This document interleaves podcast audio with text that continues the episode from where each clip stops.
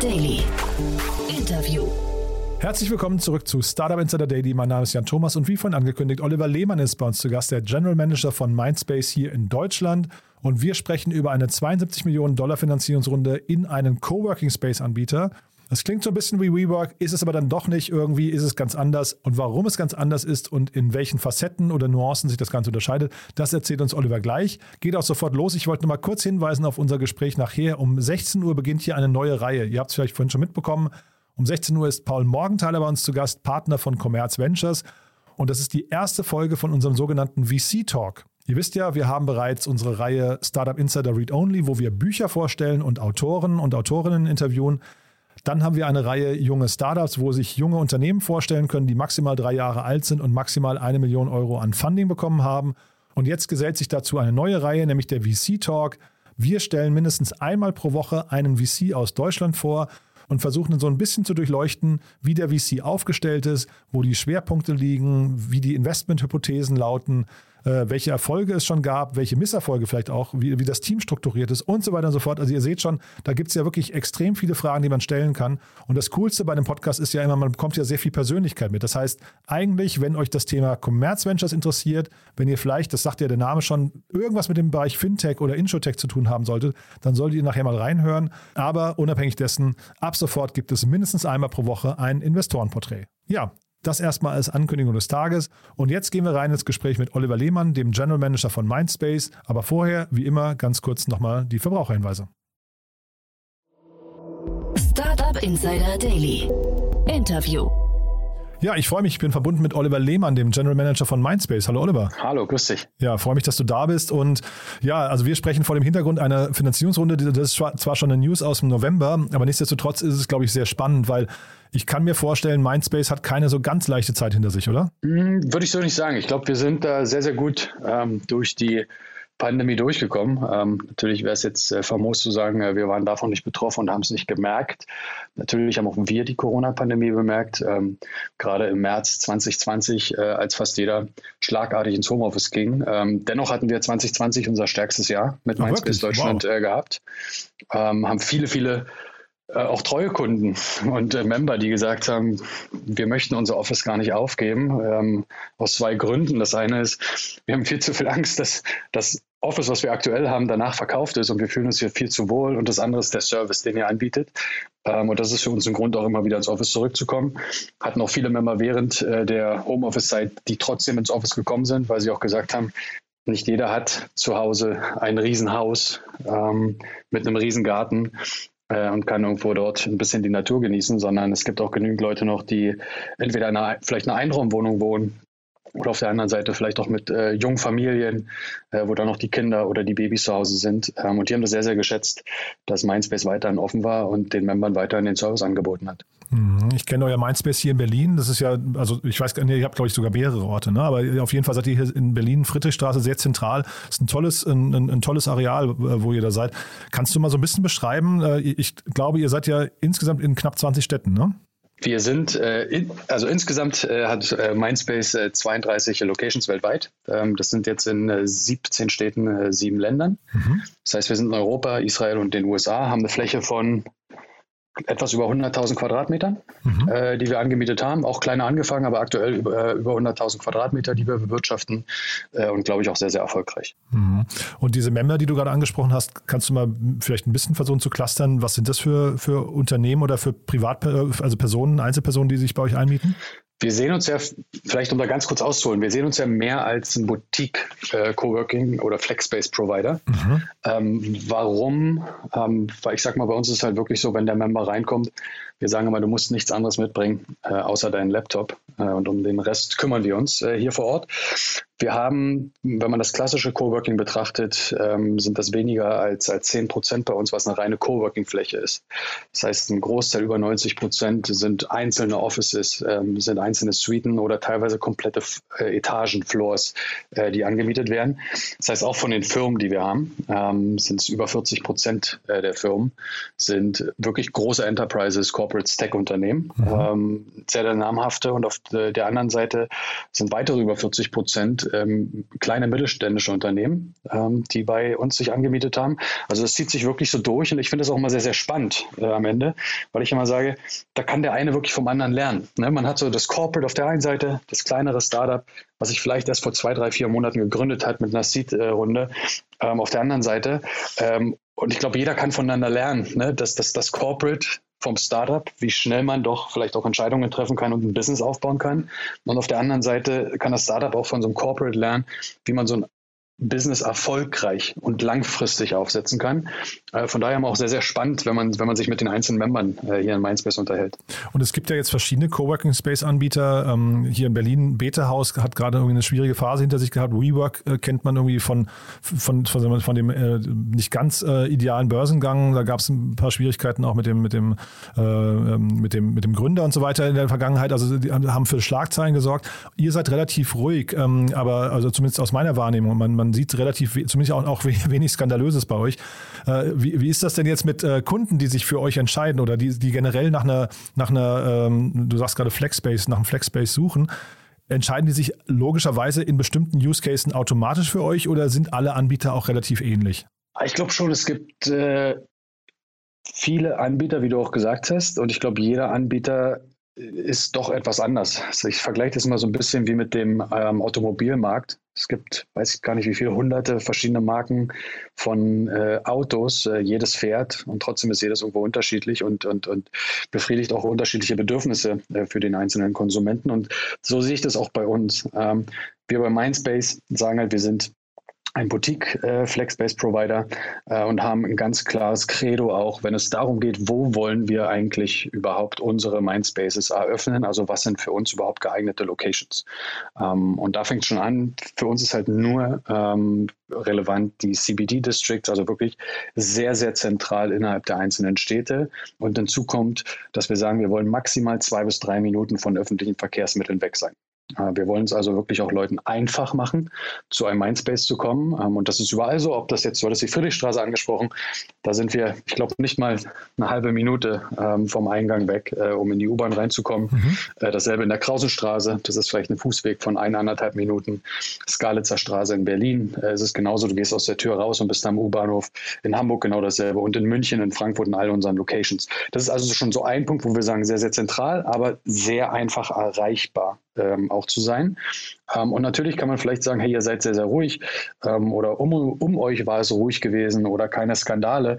Ich mal sage, die brauchten wir auch nicht oder die haben wir auch nicht. Also ich habe jetzt nichts irgendwie, was ich dir da erzählen könnte, was vielleicht irgendwo passiert ist, sondern wir haben uns auch gerade während Corona wirklich auf unser Business konzentriert, ähm, weil hier ging es nicht nur darum, äh, unseren Membern weiterhin Sicherheit zu geben, sondern auch unseren Mitarbeitern die Sicherheit zu geben. Ähm, und da geht es halt darum, dass das äh, komplette Unternehmen ja, dort auch sicherzustellen, dass wir die Corona-Pandemie vernünftig meistern können und dort auch rauskommen. Und wir sind nicht nur gestärkt, sondern stärker rausgekommen. Wir sind aktuell ähm, mit unseren Auslastungen weit über 96 Prozent äh, in ganz Deutschland mit all unseren Locations äh, und suchen jetzt halt auch ne, nach, nach den nächsten Schritten. Das heißt, wo geht es jetzt weiter? Planen dort neue Öffnungen, äh, aber suchen auch weitere äh, neue äh, interessante Standorte.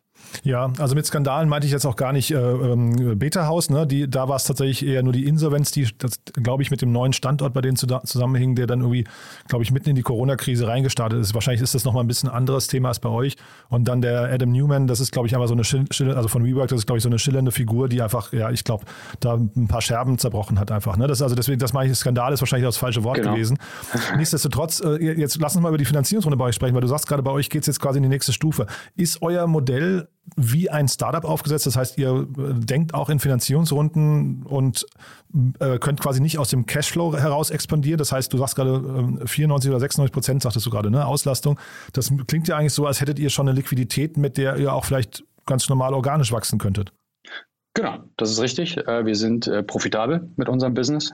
Ähm, gerade auch hier in Deutschland ähm, sehr, sehr profitabel ähm, haben uns trotzdem entschieden, äh, auch äh, von unserem Senior Management, dass dort eine weitere Finanzierungsrunde auch mit bestehenden Investoren und neuen abgeschlossen wurde. Das waren jetzt ähm, 72 Millionen äh, Dollar. Ähm, ich glaube, sind das dann umgerechnet, müssen das so um die 63, 64 Millionen Euro sein. Und diese Runde ist in erster Linie komplett für die Fortsetzung äh, A unseres Geschäftswachstums und die weitere Expansion geplant in Europa, in den USA und in Israel. Wir wollen nämlich da auch die, die wachsende Nachfrage im Markt bedienen ja, weltweit neue Standorte zu öffnen mit, sage ich mal, unserem zukunfts- und lösungsorientierten äh, Bürokonzept, um da auch einen Mehrwert und einen echten Mehrwert für unsere Mitglieder bieten zu können, sowohl in wirtschaftlicher Hinsicht ähm, als auch in Bezug auf Service und Wertigkeit. Von daher ist diese Finanzierungsrunde äh, eine reine Expansionsfinanzierung äh, für uns, mit der wir halt uns erlauben können, dann auch äh, weitere neue Standorte zu eröffnen. Hm. Das heißt aber, eure Equity Story ist auch eine ganz andere als die von WeWork, weil da habe ich jetzt mal bei Crunchbase geguckt, die haben ja über 20 Milliarden äh, Dollar eingesammelt. Das ist eine Wahnsinnshausnummer. Ja, und das sorgt auch für Druck, glaube ich, ne? Ich glaube, auf der einen Seite ist es äh, eine Zahl, die sich viele Startups und neue Unternehmen gar nicht vorstellen können, mhm. ne, als äh, eine wahnsinnig große Finanzierung ist. Auf der anderen Seite aber auch WeWork ein äh, riesiges Unternehmen äh, äh, war, ist und, und immer sein wird, auch mit dem Börsengang jetzt. Ähm, und klar, es gibt Druck. Wenn du so viel Geld einnimmst, dann ich glaube, da musst du abliefern. Äh, aber ich glaube, dass wenn die Leute auch bei, bei WeWork, die dort arbeiten, ähm, vielleicht besser kommentieren können. Ich bin mhm. da so ein mhm. bisschen raus aus dem Ganzen und kann da vielleicht auch wenig zu sagen. Ähm, und deshalb, wie gesagt, sagen wir halt, wir brauchen jetzt keine Finanzierung Finanzierung von drei, vier, 500 Millionen, sondern wir, wir wollen dieses Geld, äh, ist jetzt nicht dafür gedacht, um Außenstände zu bedienen, sondern dieses Geld ist dafür vorgesehen, äh, für unsere reine Expandierung, da wir profitabel sind. Mhm.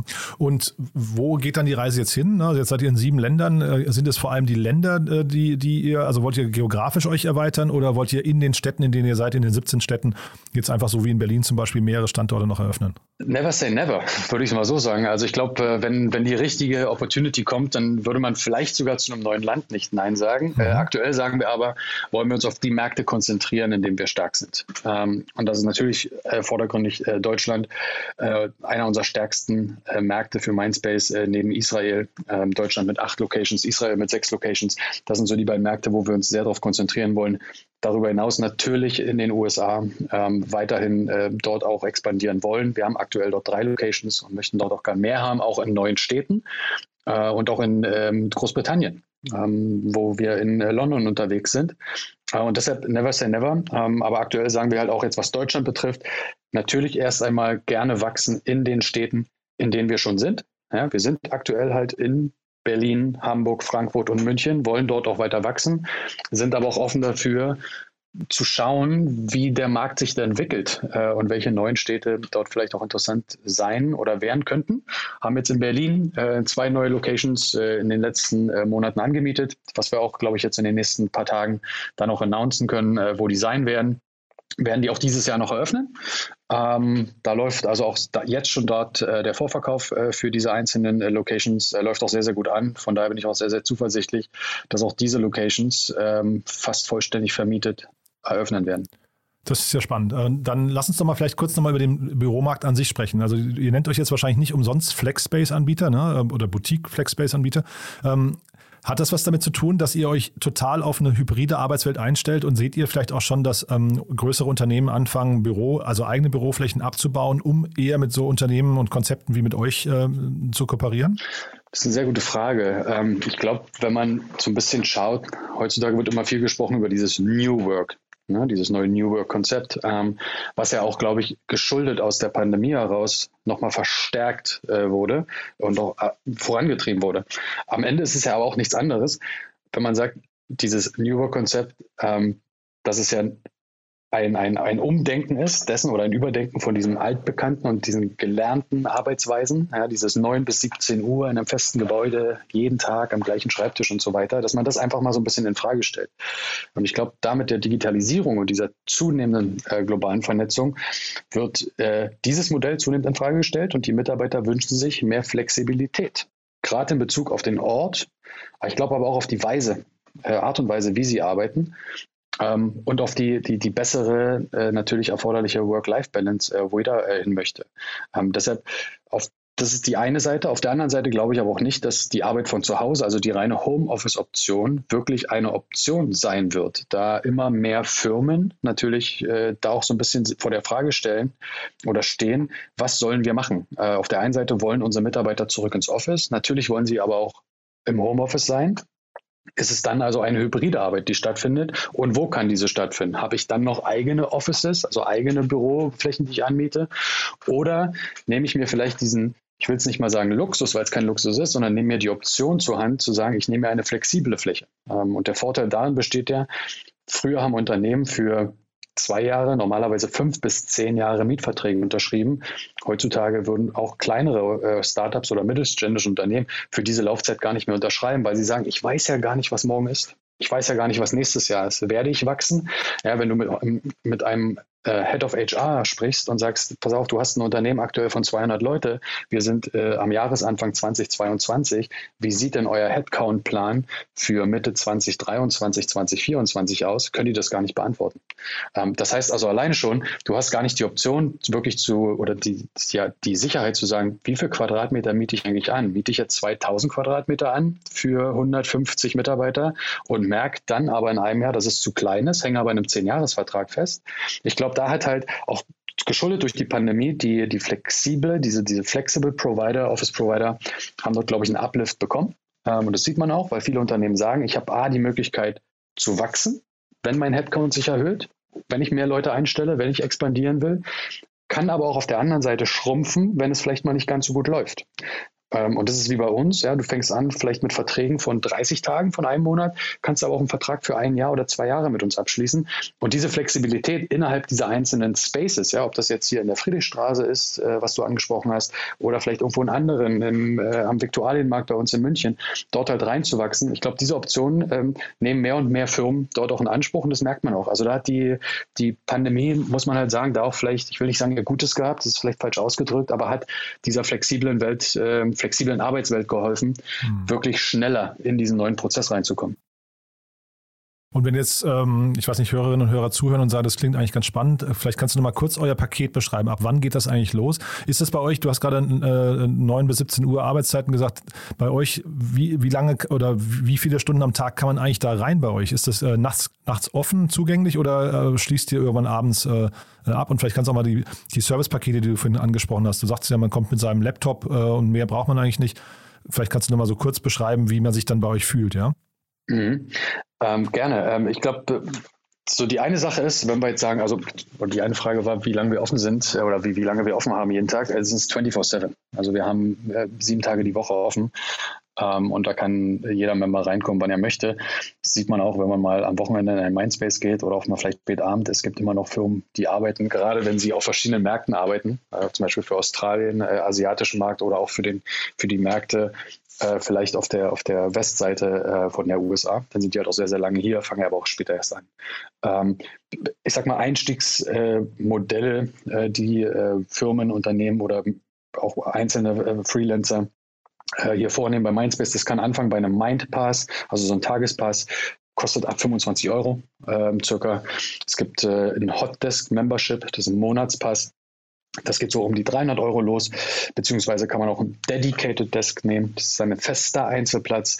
Das liegt so ungefähr, ich glaube, bei 380 Euro. Und dann gibt es natürlich die privaten Büros, Team Suites, Customized Offices. Da hängt dann auch der Preis so ein bisschen ab von den genauen Kundenanforderungen, Anzahl der Arbeitsplätze, ähm, Laufzeitlänge und so weiter. Ähm, wie gesagt, die, die, der Vorteil ist halt, alle Mindspace-Mitglieder haben da ohne zusätzliche Kosten Zugang zu allen Mindspace-Standorten weltweit. Ähm, das beinhaltet die Mitgliedschaft. Ähm, natürlich andere Annehmlichkeiten, ob das jetzt eine wöchentliche Happy Hour ist, ähm, Zugang zu den äh, Lounges, zu den, zu den Küchen.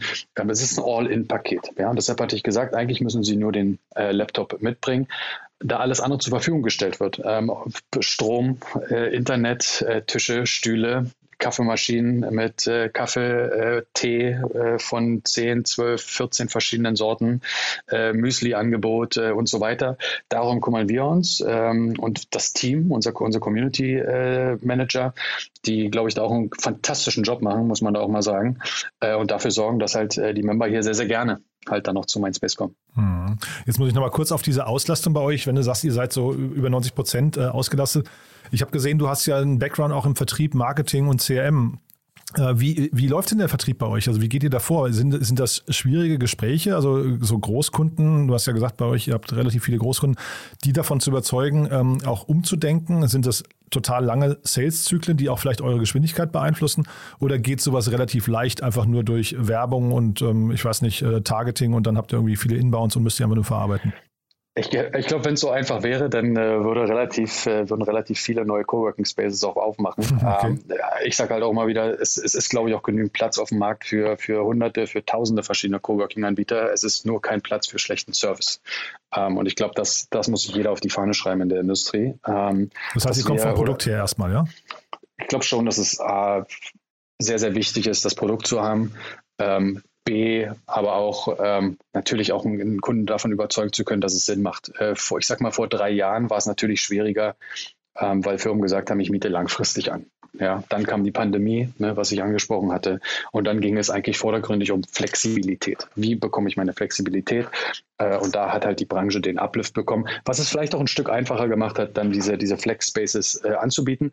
Ähm, aber ich sag mal, das kommt auch darauf an, so ein bisschen, weil du angesprochen hast, Sales äh, Cycle äh, und Laufzeit, das, das kann man so gar nicht pauschalisieren. Es gibt Kunden, die kommen rein, ähm, die machen die, die haben eine Tour vereinbart mit unseren Sales Managern, die sind begeistert in den Space, verlieben sich da drin und sagen, ich nehme den, äh, ich unterschreibe sofort und ich bleibe auch hier. Und dann gibt es natürlich andere Gesuche, wo es darum geht, auch Sachen zu customizen, vielleicht nochmal den Space umzubauen. Das dauert dann ein bisschen länger, da wird an Budgets gearbeitet, ähm, da muss vielleicht auch intern innerhalb der Firmen, wenn es große Firmen sind, muss das durch verschiedene Gremien laufen dann kann das Ganze auch schon mal drei, vier Monate dauern. Ähm, deshalb schwierig immer zu sagen, ist so ein Sales Cycle jetzt ein Tag oder zwei Wochen? Ich würde sagen, im Schnitt äh, liegt der vielleicht zwischen drei Wochen bis fünf Wochen äh, ungefähr. Aber das heißt, Vertrieb ist bei euch schon ein Schwerpunktthema auch demnach? Ja, natürlich. Also ohne, ohne dem wären die äh, Locations nicht voll und äh, ohne dass die Locations nicht voll sind, glaube ich, es geht nicht mal A, darum, dass man mehr und mehr Geld verdient. Das ist, das ist natürlich ist das auch für jedes Unternehmen wichtig, Geld zu verdienen. Für uns ist aber wichtig, auch so ein bisschen zu kuratieren ähm, und die richtigen äh, ja, Unternehmen auch zusammenzubringen. Wir wollen, dass die Leute sich wirklich wohlfühlen, wenn sie in ein Mindspace kommen und halt dieses Miteinander. Und das sehen wir halt, ob das in einer Location ist wie der Friedrichstraße, äh, wo wir über 150 verschiedene Firmen zu sitzen haben. Mhm. Also es ist jetzt nicht irgendwie nur, wo man sagt 150 Leute. Nein, es sind 150 verschiedene Firmen. Es ist also ein, ein, ein, ein Gebäude, wo wirklich sehr viel Bass auch den ganzen Tag über ist, ähm, weil es ja die verschiedenen Firmen sind. Und dann gibt es andere äh, Locations, wie zum Beispiel bei uns in der Krausenstraße. Das sind weniger ähm, Firmen. Das sind vielleicht ich würde es mal hochrechnen, vielleicht um die 15, 15 bis 20 verschiedene Firmen etwas mehr corporate, ähm, ist dann halt mehr kuratiert und das ist das aber, wo die, wo die dann halt hinwollen, weil die sagen, ich will, ich will gar nicht nur ein Office, sondern ich möchte eine ganze Etage oder vielleicht auch drei Etagen oder vier Etagen. Ähm, deshalb, es kommt dann immer darauf an und es ist halt immer sehr, sehr personalisiert, das Ganze dann. Hm. Und vielleicht nochmal kurz eine Frage. Ich erinnere mich, bei WeWork war ja die Kapitalmarkt-Story auch so, dass man versucht hat, sich so ein bisschen als Tech-Company eigentlich zu, ähm, zu definieren. Ne? Man ist so rausgegangen aus dem reinen Immobilien-Case, der ja, weiß nicht, vielleicht klaren Bewertungsmustern folgt und hat versucht, so einen, so einen Tech-Layer da drüber zu legen, um zu sagen, wir sind auch Tech. Ist das bei euch auch so oder ist es bei euch schon klar erkannt, vielleicht auch aus der Geschichte jetzt von WeWork, dass man eher tatsächlich sich als, ähm, ja, ich, ich weiß gar nicht, reiner Immobilienmakler oder, oder äh, Betreiber oder ich weiß gar nicht, wie, wie, wie heißt dieser Space, in dem ihr euch bewegt? Also äh, Coworking ist ja wahrscheinlich noch kein eigener Bereich, ne? Na, äh, der Space würde heißen Flex Space. Ne? Also dafür gibt es ja auch den, den Begriff schon auch im Real Estate-Bereich äh, für Flex Space. Ähm, Und hat ja so typische äh, Multiples, würd, ja? Würd, Kennt man sich das? Äh, ja? Genau, also ich würde jetzt auch deshalb mich nicht als, äh, glaube ich nicht, dass wir uns selber als eine, ein, in der Hinsicht als eine hundertprozentige Tech-Company sehen. Ich glaube, in, in, in, Google ist eine Tech-Company, in Apple ist eine Tech-Company. Bei WeWork verstehe ich es natürlich. Ich glaube, es wurden damals auch viele Unternehmen gekauft, die bei der Digitalisierung der Spaces helfen sollen sollten. Deshalb, das war so ein bisschen Tech-Enablement, glaube ich. Genau, ne? deshalb hat es auch Sinn gemacht, dann zu sagen, wir sehen uns als Tech-Company. Ähm, wir konzentrieren uns auf das, was wir können. Ähm, das ist, äh, was wir können, ist, äh, glaube ich, wunderschöne Spaces äh, zu bauen. Ähm, und, und wenn man eine gute Experience äh, zu liefern. Und deshalb sehe ich eigentlich uns mehr in der Real Estate Hospitality Industrie. Mhm. Und dann vielleicht allerletzte Frage nochmal, weil ich das ziemlich spannend finde, wenn du jetzt, äh, sag mal, du hast gerade gesagt, 150 äh, Unternehmen sind da in der Friedrichstraße. Wie siehst du denn die Zukunft beim Büro in, im Punkto Identität? Also ein Büro ist ja auch Teil der Unternehmenskultur. Das ist ja etwas, wo man, worüber man sich auch identifizieren kann, worüber man auch, weiß nicht, eine Marke aufbauen kann, über schöne Bürobilder und so weiter. Geht das ein bisschen verloren? Ist das überhaupt noch zeitgemäß oder würdest du sagen, das ist für bestimmte Unternehmen auch wichtig und deswegen passen die auch gar nicht zu eurem Modell? Vielleicht auch ein bisschen überholt, ne? weil man auf der anderen Seite, äh, wenn wir uns heutzutage Bundesbehörden angucken, äh, wenn das die Identität ist, dann, dann ist das vielleicht nicht der unbedingt der größte Grund, warum du in einer Bundesbehörde anfängst zu arbeiten. Also es wird nicht das Büro sein. Ähm, auf der anderen Seite gibt es natürlich auch, auch fallen mir wenig andere Gründe ein, wenn ich das kurz, kurz, darf. gibt aber auf der anderen Seite natürlich bei uns auch Firmen, die nach ein paar Jahren natürlich dann ihre eigenen äh, ähm, Standorte ziehen. Das ist auch völlig normal, mhm. weil die mhm. dann so rauswachsen aus dem Ganzen äh, und dann, sage ich mal, erwachsen werden und sagen, jetzt möchten wir unser eigenes haben. Ähm, bei den äh, Tech-Companies, großen Companies, Corporates ist es auch viel, dass Flex Spaces genommen werden, um auch Mitarbeitern die Möglichkeit zu geben, verschiedene Standorte mhm. innerhalb äh, eines Radius äh, zur Verfügung zu stellen.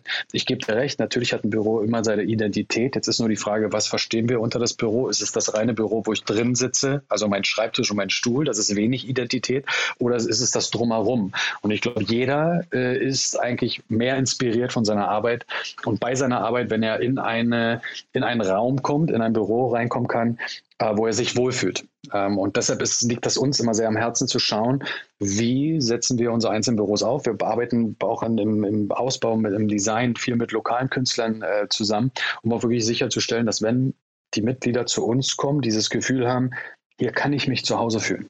Ja, ähm, wir haben jetzt in, in Deutschland äh, acht Locations ähm, und jede Location ist irgendwo anders und trotzdem egal in welche du reingehst, du würdest sagen, das ist ein Mindspace. Hier war ich schon mal vielleicht drin gewesen, äh, hier, hier fühle ich mich wohl.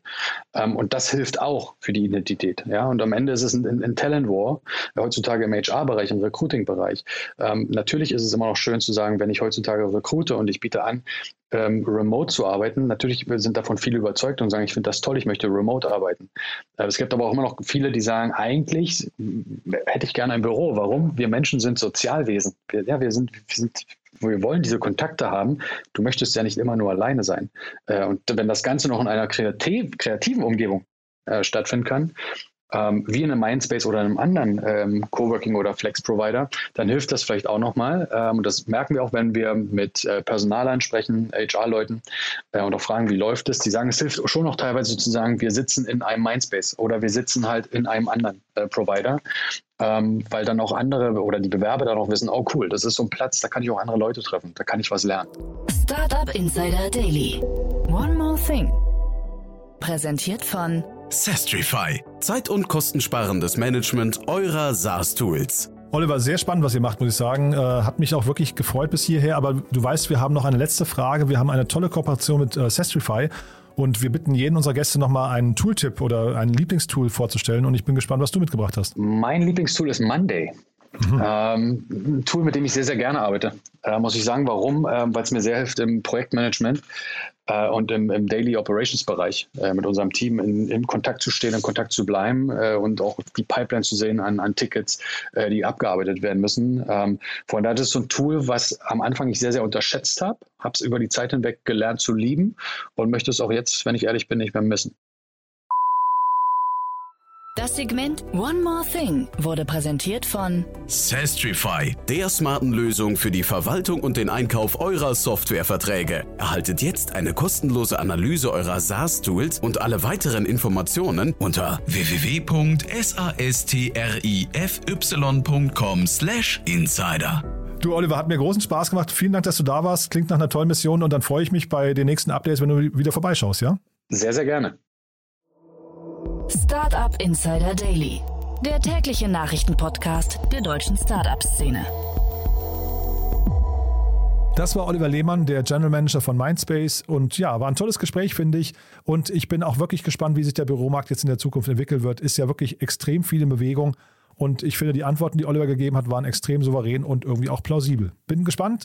Kurz nochmal der Hinweis auf nachher. Um 16 Uhr geht es hier weiter mit Paul Morgenthaler, dem Partner von Commerz Ventures. Ich habe es ja von erzählt. Teil 1 der neuen Serie VC Talk.